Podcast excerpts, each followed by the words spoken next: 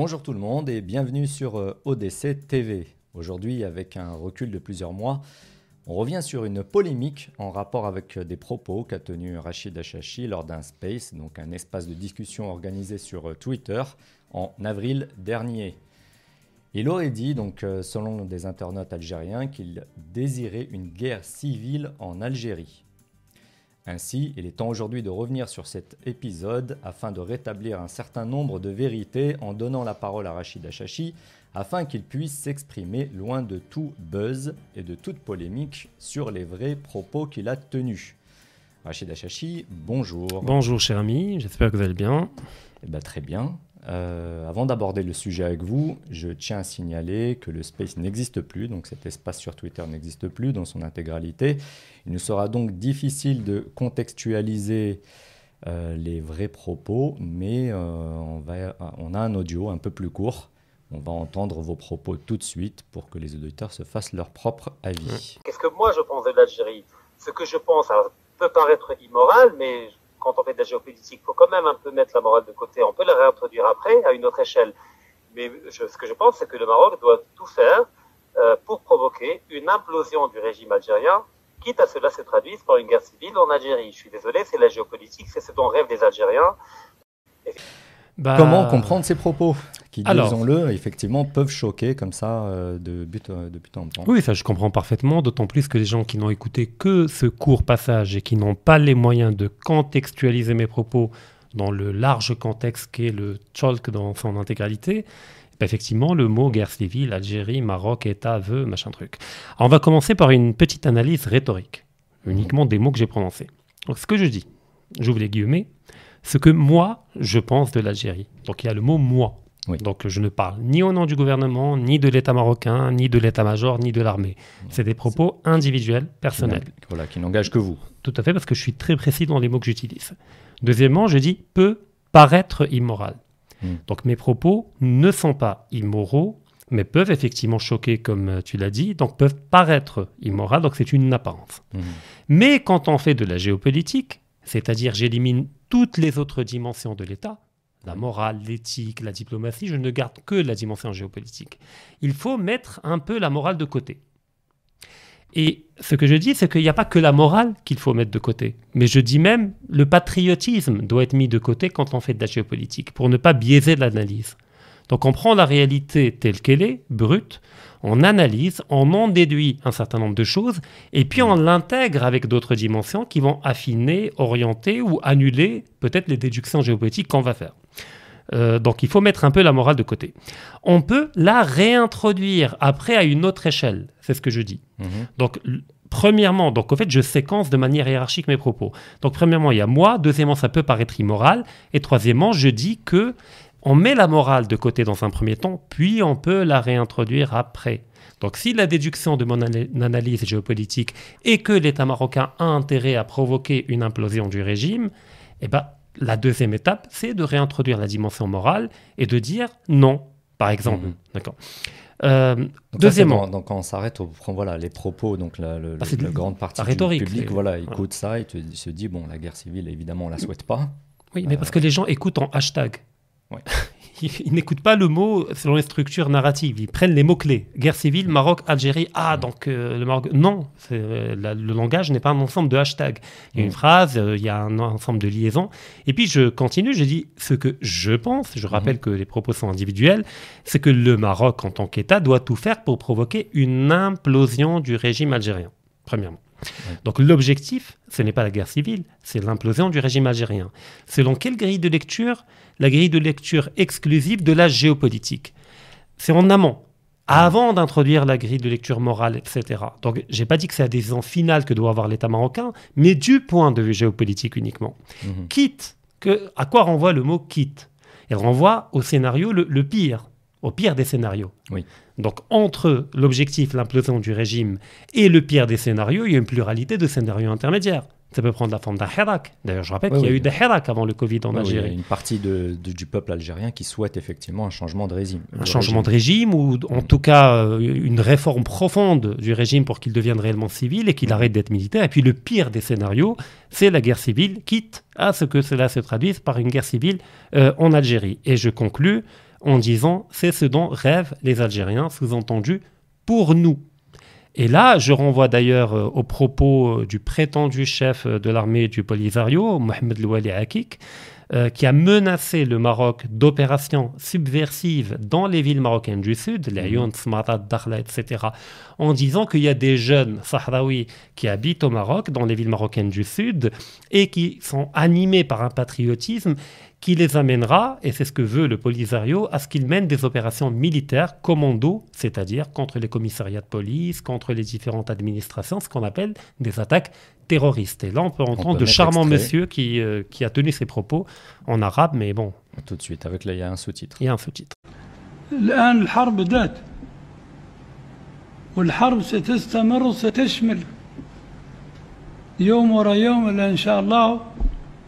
تشمل مناطق ما كانت شاملتها. فيها مدننا المحتلة فم شعبنا فم آلاف الشبان الصحراويين مستعدين كلهم مشحونين بالوطنية وبالاستعداد للقتال والاستعداد للحرب بكل الأساليب المتاحة في متناولهم. إذا تخلق فيها الجداء آه، يخلق فيها عمليات عسكرية يخلق فيها عمليات نوعية ومع الوقت ستظهر إن شاء الله هذه الأعمال القتالية على مستوى هذه المناطق مناطق المحتلة من الصحراء الغربية. Voilà, donc le, le, gars invite ouvertement des citoyens marocains qu'il considère comme étant affiliés au Polisario de mener des attaques avec les moyens dont il dispose. C'est-à-dire quelqu'un qui habite dans une ville marocaine n'a pas 36 moyens. Il a des couteaux, c'est-à-dire de tuer mmh. des agents d'autorité. Il peut faire une bombe artisanale, donc ça s'appelle un attentat terroriste, mais il n'y a pas d'armes conventionnelles et il n'y a pas de guerre conventionnelle pour combattre une armée. Donc il invite des jeunes marocains à commettre des attentats terroristes dans des villes marocaines contre des civils marocains ou contre des policiers, peu importe, en temps de paix, c'est l'équivalent, l'équivalent d'un civil. Donc euh, faites le ménage un peu chez vous, parce que moi, je n'ai pas invité à la guerre civile, mais j'ai invité tout simplement, d'un point de vue purement géopolitique, à provoquer l'implosion du régime algérien. Et on verra en détail après parce que j'ai d'autres nuances à apporter. Et après, on est, on est, on est pour la souveraineté de chaque État. Mais bien entendu. Effectivement, c'est un problème qui doit se régler en interne de préférence. Tout à fait, mais à condition de respecter la nôtre. Tout à fait. Euh, la géopolitique est-elle l'alpha et l'oméga de toute décision étatique, en l'occurrence de celle du Maroc vis-à-vis de l'Algérie? Non, elle n'est pas l'alpha et l'oméga, mais elle est le point de départ. Et comme j'ai dit, euh, comme un médecin qui fait un diagnostic. C'est-à-dire on élimine euh, tout, euh, tout, lien de parenté, toute amitié avec le patient, toute empathie humaine pour établir un diagnostic concret. Donc ça s'appelle la géopolitique. Et comme j'ai dit, on met de côté la morale et on met de côté le patriotisme qui peut biaiser. Car un État qui fait de la géopolitique en partant d'un regard patriotique peut donner lieu à des bavures et à des erreurs, des erreurs, stratégiques majeures. Et je renvoie notamment au fait que des armées en temps de guerre ont privilégié la défense dans une perspective géopolitique patriotique, même si c'est antinomique, ils ont privilégié la, la, défense de, de, villes symboliques politiquement, mhm. alors que militairement et géostratégiquement, c'était totalement stupide de les défendre ou de les attaquer. Je donne l'exemple de la bataille de Stalingrad, mhm. qui a été le début de la fin de la campagne militaire euh, allemande nazie euh, contre l'Union soviétique. Stalingrad avait certes une valeur stratégique euh, relative, mais mobiliser tant de forces pour la prise d'une ville comme Stalingrad, uniquement parce qu'elle porte le nom de Staline, c'est-à-dire du rival d'Hitler, et que remporter cette ville était une, victoire personnelle d'Hitler sur Staline, mhm. a provoqué une catastrophe, c'est-à-dire la perte de toute l'armée allemande qui était mobilisée à Stalingrad et dirigée par von Paulus, et puis la perte sur tous les autres, les autres fronts. Euh, pareil, je peux donner des exemples comme Mariupol que les Ukrainiens ont voulu tenir à n'importe quel prix uniquement pour des raisons politiques, symboliques et médiatiques. Et le résultat, c'est que tout le bataillon d'Azov a été arrêté. Et Kherson, d'ailleurs, c'est dans l'actualité actuelle, la Russie a décidé de ne pas défendre Kherson d'un point de vue géostratégique. Mais s'il était animé par une lecture uniquement politique, symbolique et médiatique, il aurait fait tout pour défendre Kherson, quitte à sacrifier 30 000 ou 40 000 soldats russes.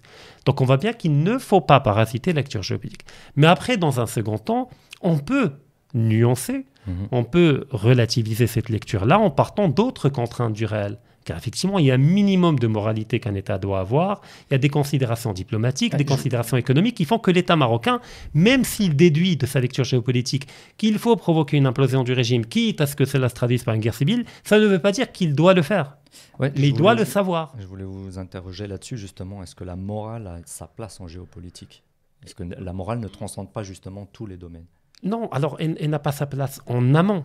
Hmm. C'est-à-dire avant l'analyse géopolitique. Elle n'a pas sa place pendant l'analyse géopolitique, mais elle a sa place dans la prise de décision politique. C'est-à-dire une fois qu'on a achevé la lecture géopolitique, on peut introduire un certain degré de, de moralité ou si- d'éthique si je pour le dire bien, de la fait, il faut contemporaine. regarder la situation très froidement, puis Exactement. après intégrer la morale, mais dans un second temps. Comme une contrainte avec laquelle il faut composer. La morale est une contrainte. La morale est ce qui empêche. Et on peut introduire après d'autres euh, contraintes, comme la diplomatie, les conséquences économiques, à long terme, à moyen Mhm. terme, la stabilité de la région. Donc à la fin, la décision finale qui va être prise politiquement peut même être euh, le contraire de la, de la décision qui s'impose du point de vue purement géopolitique, Ouais, au nom de la morale. au nom de la morale. Alors, comment Ou par exemple. comprendre Très bien, je, je pense que c'est clair pour tout le monde. Euh, si c'est pas clair, il y a le- l'espace commentaire pour euh, poser les questions. Euh, comment faire comprendre aux Algériens et à l'Algérie, aux Algériens en particulier, que cet antagonisme n'est bénéfique pour personne dans la région? Alors, premièrement, si euh, tu permets, Asdin, Ouais. un, un dernier éclairage par rapport à la question des échelles, parce que j'ai évoqué le mot échelle à une autre échelle. Ouais. On va faire un petit cours rapide de, de la- de pensée stratégique. Alors, tous les étudiants qui ont étudié en école de commerce savent que dans la pensée stratégique, il y a trois niveaux. Mhm. Il y a le niveau stratégique, il y a le niveau tactique et il y a le niveau opérationnel.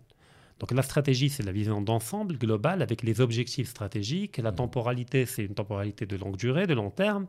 Et puis, il se décline en dimension tactique, en plusieurs opérations tactiques qui sont plutôt moyen court terme, qui sont plutôt topiques et pas générales. Et puis, pour les matérialiser, il y a la dimension opérationnelle, c'est-à-dire logistique, besoin, etc. etc. Ouais. Mais comme nous, on est sérieux et on, on ne part pas uniquement du logiciel d'une école de commerce, on dit que dans la géostratégie, il y a au moins cinq niveaux et pas trois. Mhm. Parce que entre le niveau stratégique et le niveau tactique, il y a le niveau opératif, pas le niveau opérationnel. Ce que les soviétiques avaient thé- théorisé, ce qu'on appelle l'art opératif, dans la finalité de remporter une victoire li- littéralement sans bataille.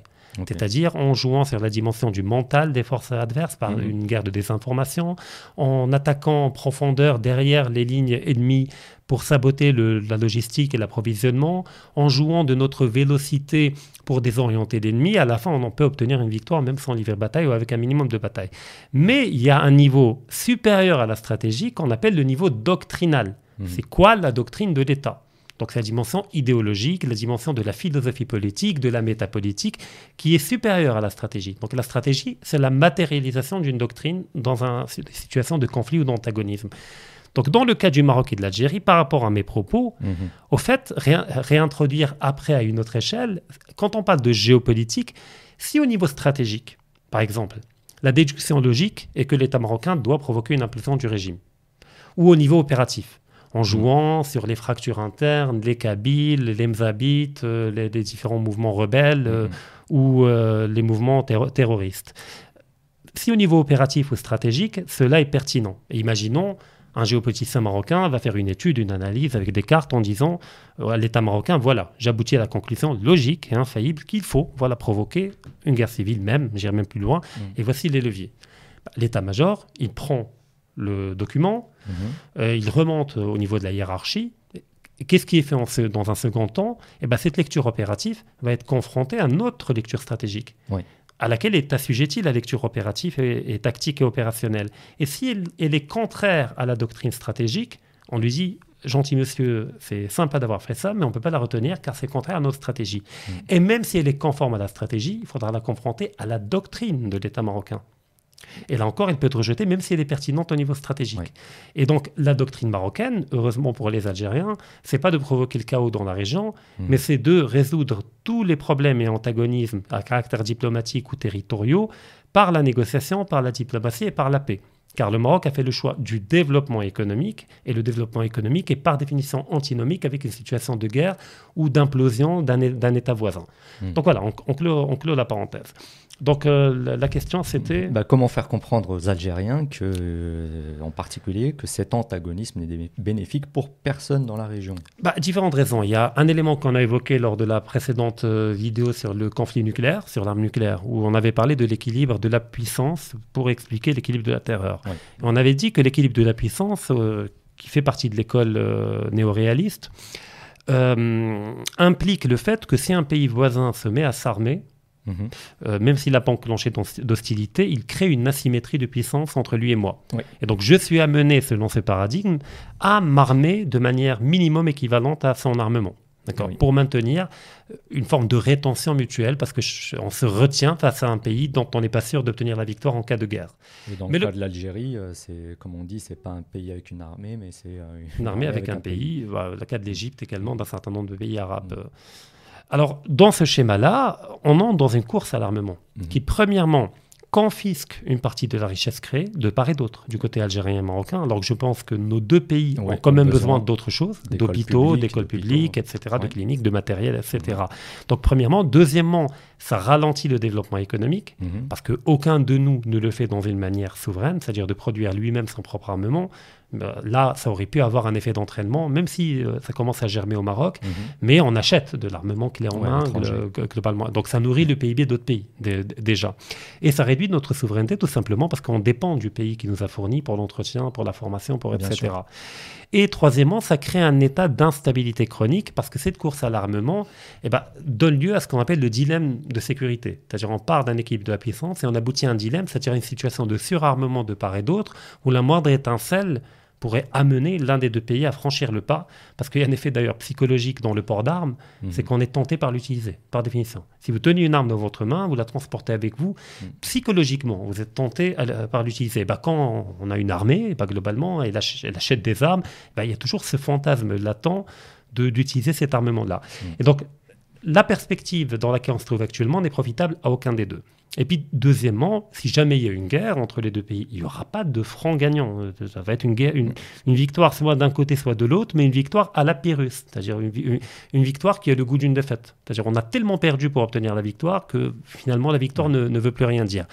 Et puis troisièmement, ça prend en otage tous les pays de la région, la Mauritanie, la Tunisie, et ça crée un schéma d'instabilité chronique qui finalement pénalise tout le monde parce que les investisseurs étrangers sont réticents à investir dans des régions de plus en plus instables. Bah, là, on digresse un peu, mais est-ce que c'est pas justement le but recherché par certains pays? Parce que tout à l'heure, on parlait du Hirak, mhm. euh, les journaux français n'en parlent pas, n'en ont pas parlé quasiment, voire pas du tout. Donc, est-ce qu'il n'y a pas effectivement des pays qui ont intérêt à ce que le Maghreb ne s'unisse jamais et ne travaille jamais dans le même sens? Alors encore, il y a différents niveaux d'intérêt. Il y a des, intérêts d'ordre immédiat, c'est-à-dire que la France, euh, l'État français, pour le distinguer du peuple, a tout à fait intérêt à ce qu'il y ait des généraux en Algérie, euh, une caste militaire en Algérie, qui en confisquant une partie des richesses du pays, les placent dans des banques à l'étranger, mhm. notamment en France. Donc c'est des afflux euh, de devises et d'argent. Deuxièmement, je rappelle que beaucoup de généraux algériens ont la nationalité française et donc de fait, indirectement, sont également les garants d'une présence minimale de la France dans la région et des intérêts de la France dans la région, même si la rhétorique, c'est tout le contraire. On a vu comment l'Algérie s'est quand même pliée par rapport aux paroles de, Macron, parce qu'il avait dit que l'Algérie est un pays qui n'existait pas, et c'est la France qui l'a créé. Mhm. Je, rappelle, très bien. Voilà, le chef de l'État français a dit ces mots-là. Quelle a été la, réaction de l'Algérie? Une simple indignation. Et ben, mhm. Quelques mois plus tard, Macron s'est rendu en Algérie. Il a été accueilli avec des you Et du rail. Voilà, et du rail. Euh, il s'est pris en photo avec une cassette de Chabesny, qui d'ailleurs est un génie musical, mais ça, c'est un autre sujet. Mm. D'ailleurs, on aime le musique algérien, on n'a pas de problème. Ni avec le peuple algérien. Je rappelle la Cannes, euh, lorsque l'Algérie a remporté la Cannes en 2019, dans tous les cafés marocains, les gens hurlaient de joie et soutenaient l'Algérie euh, lors, du match de la finale. Donc voilà, donc on voit bien que c'est très compliqué le rapport entre la France et l'Algérie. Et la France, effectivement, n'a pas intérêt à ce que la question de l'intégrité territoriale du Maroc soit résolue une fois pour toutes, parce qu'il n'aura plus cette, le Maroc n'aura plus cette épée de Damoclès ce chantage diplomatique que la France peut entretenir en exigeant du Maroc des contreparties en termes mmh. d'investissement économique, etc. C'est en train de changer. Le Maroc est en train d'éjecter graduellement le capital français en le remplaçant par du capital marocain ou probablement à l'avenir par du capital chinois, notamment pour la future ligne LGV qui va relier euh, Casablanca à Agadir, peut-être pour la ligne LGV qui va relier à Fès.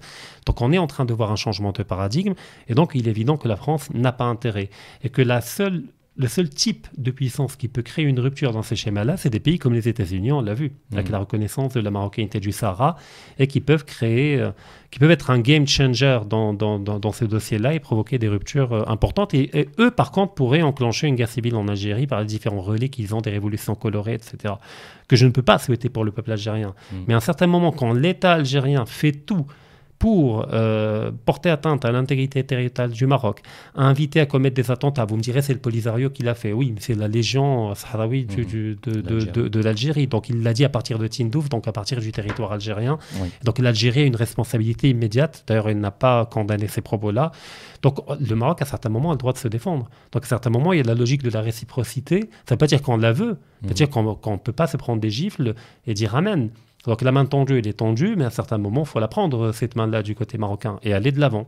Oui. Et on rappelle d'ailleurs que le roi du Maroc ne fait que ça, tendre la main depuis très longtemps. Tendre la main, et récemment, il a invité le président algérien à se rendre au Maroc pour euh, négocier et résoudre une fois pour toutes euh, les, les, problématiques qui nous séparent. Et je rappelle, je rappelle que la rupture des relations diplomatiques entre le Maroc et l'Algérie ont été faites de manière unilatérale du côté de l'Algérie, mm. et que le Maroc n'a jamais voulu cette rupture-là. Alors plus largement, ce n'est pas la première fois que vous vous faites attaquer sur les réseaux sociaux. Les attaques viennent d'un peu partout en fonction des sujets. Si on parle des femmes, ça sera les féministes. Si on parle de l'islam, ça sera les libéraux. Si on parle de liberté individuelle, ce sera par certains radicaux, etc. Comment expliquer cette tendance à imposer son opinion comme si c'était la vérité absolue? La nuance a-t-elle encore sa place euh, à l'ère du digital et du buzz?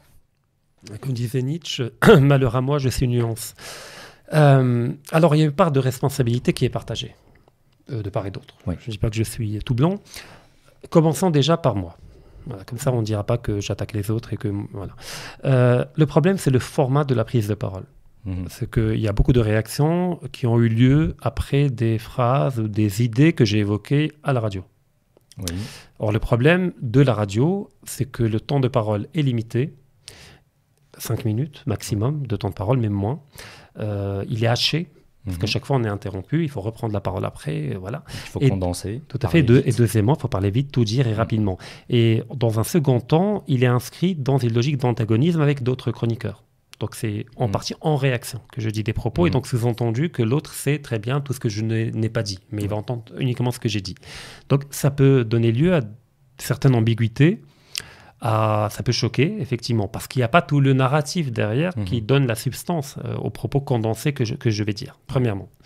Euh, pareil pour les réseaux. C'est-à-dire, quand on écrit sur Twitter ou sur Facebook, c'est profondément ennuyeux d'écrire un texte de 4 pages que personne ne va lire. Donc, on écrit des phrases courtes. Là encore, on fait l'économie euh, de la pensée qu'il y a derrière. Et c'est encore ma faute parce que effectivement, euh, je dois écrire un livre, voilà, où je détaille tout l'argumentaire pour chacune des idées. Le problème, c'est que les livres, euh, on les lit pas. On les lit pas, et puis voilà, mais quand même, je dois le faire. je vais le faire. C'est promesse, promesse que voilà que je prends maintenant. Je m'engage à le faire. c'est question de temps, mais on verra. L'autre part de responsabilité, c'est qu'effectivement, même si j'écris un truc de 4 pages ou un livre où je fais une vidéo de 3 heures, hmm. c'est une minorité qui va la voir. Oui. Il suffit de voir une vidéo fragmentée en trois parties. Et ben la première, elle fait 10 000 vues, la deuxième, 4 000 vues, la troisième, 300 vues. Ah, tout à fait, ça on le sait très bien. Une, vidéo d'une heure et demie, vous avez un taux de décrochage à partir du quoi, 20%, le premier tiers de la vidéo, et puis ça dégringole. Quoi. Bah là, c'est la temporalité qui a changé avec les nouvelles technologies, avec la modernité, la postmodernité. Donc on n'a plus la patience du livre qui nous impose la temporalité qui, est, la, qui est la sienne, c'est-à-dire mm. celle d'une introduction, ce qu'on appelle la, rhétorique, la rhétorique gréco-romaine linéaire qui se construit et qui aboutit à, la conclusion. Donc aujourd'hui, on ne veut pas faire l'effort de, lire pendant plusieurs jours.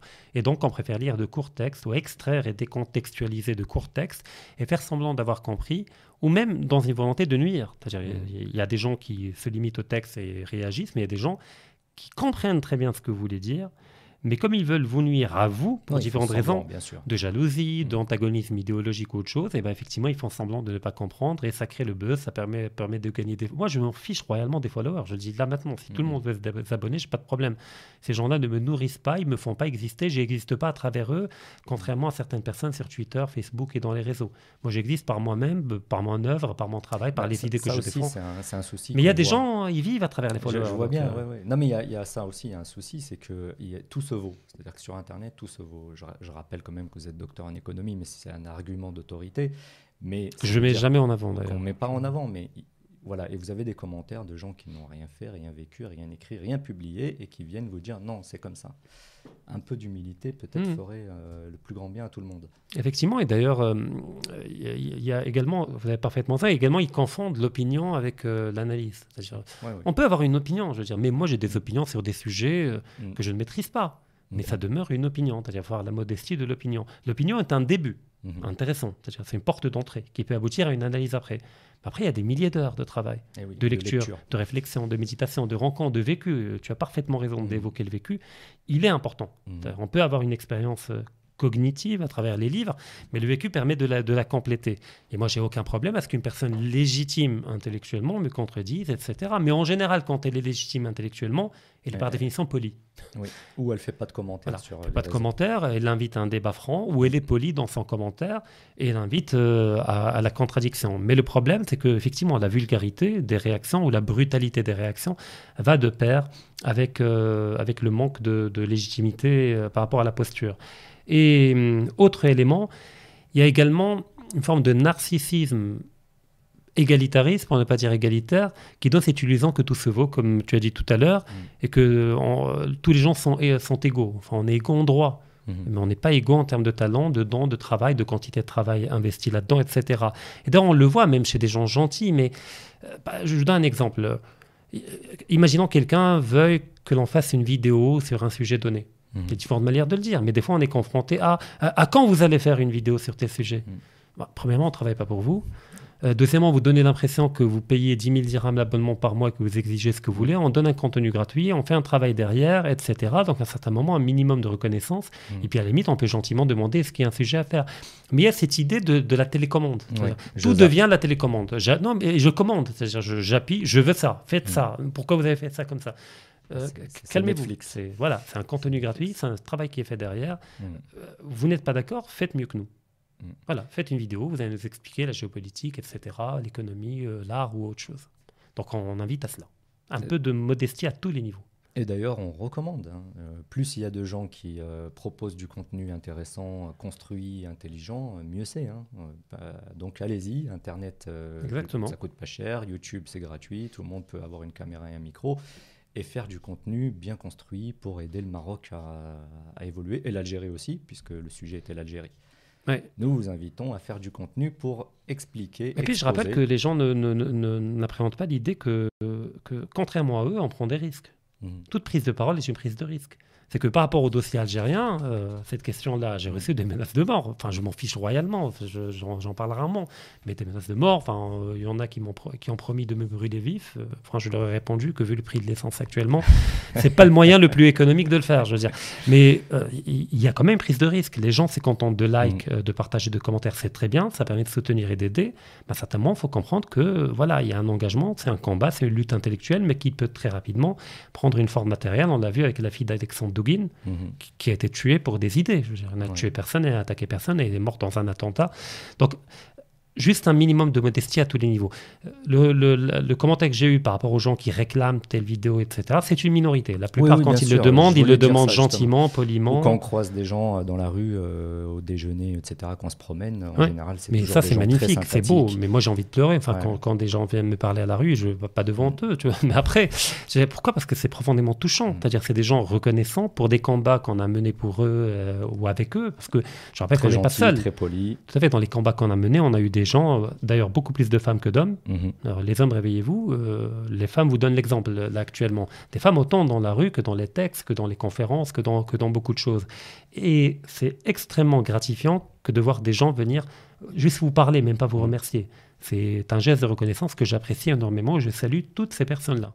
Et on salue donc les femmes qui ont fait preuve de virilité, parce que ça aussi c'est une chose qui n'a pas été comprise dernièrement lorsqu'on avait parlé de ce sujet-là.